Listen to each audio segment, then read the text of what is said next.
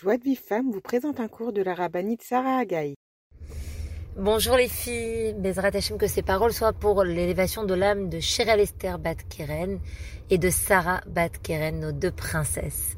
Alors, euh, puisqu'on parle de princesse, qui dit princesse dit dignité. Qui dit dignité dit tzniout. Qu'est-ce que ce concept de la tzniout sur lequel on va tout essayer de se renforcer ensemble? Le mot tzniout lui-même commence par la lettre tzadik et termine par la lettre tav. Le tav, c'est l'initiale de tahlit, le but, la finalité. Quel est le but de cette mida, de cette qualité qu'on appelle la tzniut Le but se trouve en tête de ce mot. Tzadik, la droiture, la tzidkut. La lettre tzadik s'écrit d'une façon assez particulière. Observez sa morphologie. Elle contient une grande branche, une grande branche qui est euh, surplombée d'une petite branche, un petit youd, comme un vav à gauche avec un youd à droite. Comme pour nous dire que chez l'homme, chez l'individu, il existe un Yetzeratov, un Yetzerara, un bon penchant et un mauvais penchant. Et que chez le tzaddik, le bon penchant l'emporte sur le mauvais penchant. Le tzaddik n'est pas celui qui n'a pas de tentation, mais c'est celui qui parvient à les surmonter.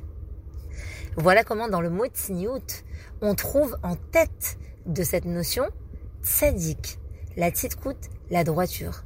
Être capable de surmonter son penchant vers les tentations de ce monde, il termine par tav, tarnit, la finalité, le but. Tel est le but de la tzniout dans ce monde. Et j'aimerais qu'on essaye de comprendre ensemble aujourd'hui la force de cette mida, la force de cette qualité. Parce que la tzniut n'est pas une halakha. La tzniut est avant tout une qualité intérieure qu'on doit développer. Peut-être la qualité intérieure, la plus importante qui soit chez la femme, puisque le Gaon de Vilna nous enseigne que la mitzvah de la tzniut chez la femme est l'équivalent de l'étude de la Torah chez l'homme. Or, nous savons qu'il est écrit Talmud Torah Keneget Kulam. L'étude de la Torah chez l'homme vaut toutes les mitzvot réunies. Ce qui signifie que si je mets sur la balance la mitzvah de l'étude de la Torah d'un côté et que je mets les 613 mitzvot de l'autre côté, alors l'étude de la Torah équivaut aux 613 réunis. L'étude de la Torah est donc sans équivoque la mitzvah la plus importante qui soit pour l'homme. Or, le Gan de Vilna dit que la mitzvah de la tsniout est l'équivalent de l'étude de la Torah pour la femme. Voilà de quoi donner le ton pour cette belle mida que tu as choisi de renforcer et d'étudier, Jessica. Vous imaginez donc le nombre de challenges qu'on va pouvoir euh, défier Bezrat Hashem sur le sujet de la tsniout. Alors j'aimerais qu'on comprenne un peu en profondeur en quoi c'est pas juste une halakha, en quoi c'est une mida, c'est-à-dire une qualité, un trait de caractère intérieur profond qu'on doit développer tout au fond de nous dans notre essence. Il y a une phrase que j'aime énormément et qui me qui m'aide beaucoup, qui m'accompagne en permanence, que je répète souvent. On va essayer de la comprendre ensemble. Meoreret et apnimiut. Les sages nous enseignent que l'extériorité, c'est-à-dire tout ce qui est extérieur, tout ce qui peut paraître superficiel, meoreret, éveille, est apnimiut, l'intériorité, ce qui est à l'intérieur de nous, nos qualités, nos ressentis, notre manière d'être, nos états d'âme. En gros, ce qu'on nous dit dans cette phrase, c'est que les choses extérieures vont avoir une influence sur les choses intérieures. Ce qu'on est est le résultat de ce qui est extérieur à nous. Ça peut paraître très superficiel. Qu'est-ce que ça signifie? En tant que prof de danse classique depuis de nombreuses années, je crois que je peux vous donner un petit exemple. Euh, j'ai l'habitude de voir arriver en début d'année euh, des petites filles euh, au cours de danse classique avec évidemment leur tutu, leur petite demi-pointe, etc. Donc elles sont toutes contentes avec leur petit sac de danse, le petit chignon et compagnie. Et il y a tout un attirail, il y a tout un attrait qui va avec l'activité danse. Et on a toujours celle qui, la maman, a pas eu le temps d'acheter, elle va y aller la semaine d'après, etc. Donc elle est un petit peu en retard pour avoir ses affaires. Et vous voyez tout de suite, vous remarquez, vous regardez les petites filles danser, vous avez celle qui a la tenue et vous avez celle qui n'a pas la tenue. Et bizarrement, celle qui a la tenue dansera toujours beaucoup mieux que celle qui ne l'a pas. Et ce même si en réalité ses capacités sont plus grandes Qu'est-ce que cela signifie? Que oui, bien sûr, l'extérieur a une influence sur l'intérieur. Pour prendre un exemple beaucoup plus simple du quotidien, je me lève le matin, je me maquille, je m'habille, je m'arrange, je me poponne un peu, je me fais belle, et qu'est-ce qui se passe? Immédiatement, j'ai de l'énergie. J'ai envie de faire des choses. Alors que si je traîne en pyjama, comme vous le savez bien, j'aurai rien envie de faire, je vais manquer de motivation, d'entrain pour faire quoi que ce soit dans ma journée. C'est cela, Ritsoniot Meoreret et Apnimiot. Les Rahamim nous disent que, en ce qui concernait les Kohanim dans le Bet Amikdash, les Kohanim qui officiaient, qui faisaient la, le, la dans le temple à l'époque du Bet Amikdash, euh, c'est écrit Kolzman chez Bigdem Alem, Kionatan Alem. En Bigdem Alem, En Kionatam Alem. Tout le temps qu'il portait les vêtements de Cohen, alors il pouvait accomplir ce service. Mais quand ils n'avaient pas leurs vêtements de Cohen, ils ne pouvaient pas accomplir la avoda. Alors qu'on fait dépendre la compétence d'un vêtement extérieur, à croire que le vêtement a une telle incidence, une telle influence sur le Cohen, que sans son vêtement, il ne peut pas accomplir la Keuna. Pourtant, il connaît son travail par cœur. Voilà ce que nous dit l'Agmara pour nous expliquer combien l'extérieur influe sur l'intérieur. Mais là où vraiment j'ai vu un exemple extraordinaire, et ça je suis vraiment obligée de vous le dire parce que c'est tellement beau. Il y a un passage dans la Torah, c'est le passage très célèbre où Yaakov, Yaakov, sur l'ordre de sa mère Rivka, va aller chercher la bracha qui normalement revenait à Esav, son frère, euh, et il va chercher cette bracha chez son père, Yitzhak, qui à ce moment-là de l'histoire est aveugle. Et Yaakov se fait donc passer pour Esav, sur conseil de sa mère qui l'a recouvert des peaux, des peaux de Esav qui étaient très poilus. Il va donc chez son père, il se rend chez son père qui est aveugle et il lui dit Ani Esav Bechorecha, je suis Esav ton aîné et bénis-moi. Alors évidemment, la question que tout le monde pose ici, le Khatam Sofer en tête, il dit mais je comprends pas, vraiment j'ai du mal à comprendre. Vous savez que dans tous les grands personnages du Tanar, de la Torah, chacun avait une mida dans laquelle il excellait, un point fort, euh, un trait de caractère qui le, qui le définissait par excellence. Et il se trouve que Yaakov, son point fort, c'est quoi? Si vous avez des Yaakov, vous-même, des enfants qui portent ce nom, vous allez voir que c'est des gens qui sont très portés sur le émet, sur le vrai. C'est des gens vrais, c'est des gens qui sont portés sur la vérité, émet. Et il se trouve que donc Yaakov Avinu était le modèle même de celui qui est porté sur le émet. Comment est-il donc possible qu'à un moment tellement décisif de l'histoire, Yaakov, qui lui se définit par le émet, soit capable de se rendre devant son père Yitzhak Avinu et de lui dire Ani Esav Bechorecha, je suis Esav ton aîné, un mensonge tellement grossier. Comment est-il possible de, mentir de la sorte quand on est tellement, quand, quand, le, le, fait partie de nos tripes, hein, il, est parti à l'intérieur de nous. Comment c'est possible? Le Radam Sofer dit, je ne comprends pas. Alors c'est vrai qu'il y en a qui ont voulu dire, non, en fait il a un peu triché. Il a dit Annie, moi, il s'est arrêté. Ensuite il a dit Esav Bechorecha. Et savent c'est ton aîné. Non, mais enfin, si vos enfants ils vous font ça, vous allez faire une crise. Puis dire ça de Yaakov Avinu qui est tellement vrai, c'est de la triche. On peut pas imaginer une chose pareille.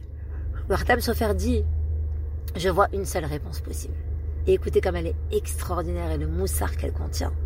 Le Khatam Sofer dit que Rivka, Rivka Imenu, qui était une femme d'une chorma, d'une intelligence exceptionnelle, avait compris que le seul moyen d'arriver à faire mentir son fils Yaakov qui était maître, c'était de l'enduire des vêtements, des peaux de Esav. Esav qui était un sanguinaire, qui était un criminel. À partir du moment où elle revêt Yaakov du vêtement de Esav, des peaux de Esav, des poils de Esav, alors Esav est dans la, alors Yaakov est dans la peau de Esav. Et c'est seulement là qui peut proférer un tel mensonge et dire devant son père Ani Esav Bechorecha, sans quoi c'est chose complètement impossible pour Yaakov Avinu. Autrement dit que nous dévoile ici le Khatam Sofer, que lorsque quelqu'un rentre dans la peau d'un personnage à travers ses vêtements, il peut devenir ce personnage. N'est-ce pas ce qu'on utilise dans le théâtre?